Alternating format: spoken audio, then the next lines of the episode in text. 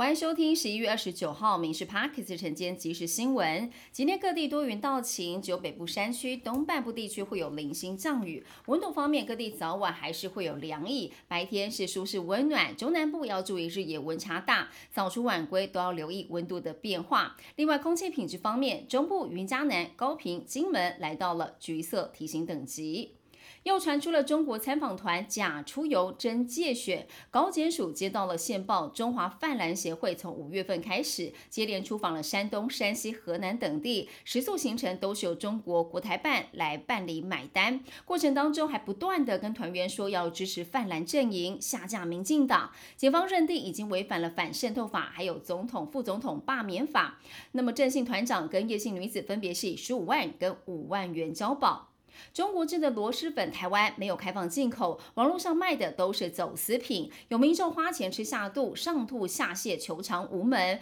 发现不止买到走私品，还是假货，防腐剂已经超标了三点五到十五倍。议员就质疑，针对这类网络平台商品，是否没有积极作为？市长蒋万安承诺，一个月内会加强稽查开罚。中国多病原呼吸道疫情持续的升温，梅将军也持续威胁到学童的健康，很多的国小学童发烧，整班都停课，死亡案例也频传。但是据传北京已经下了封口令，要求媒体不可以报道疫情。台湾也寄出了边境宣导，呼吁脆弱族群非必要不要去中国。疾管署市警本土负伤寒今年累计二十二例，创下了近十年同期的新高。部分病例有生食或食用未充分煮熟的食物，像是生蚝、生虾、生鱼片、生干贝等等。提醒民众避免食用未煮熟的食物跟饮水。负伤寒常见的症状有发烧、头痛、腹泻，另外还有红疹等。如果没有适当治疗，致死率可以来到百分之十。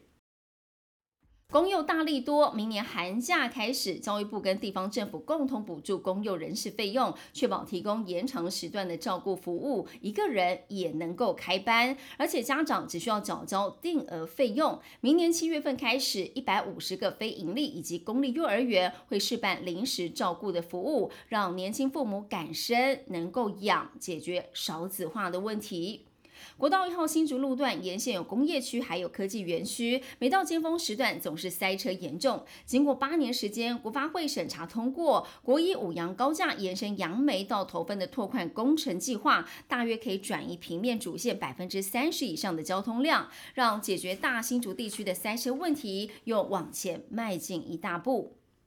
台股在昨天收盘大涨了百分之一点二，到一万七千三百四十一点，跟港股一度出现了黄金交叉。尽管会分析有四大优势，包括今年截至十月底，台股的本益比是十七点五三，现金值利率来到了百分之三点七九。国内上市贵公司截至十月底累计营收大约是三十二兆元，是历年同期的第三高。十月份的单月营收四兆元，是今年以来单月的营收最高。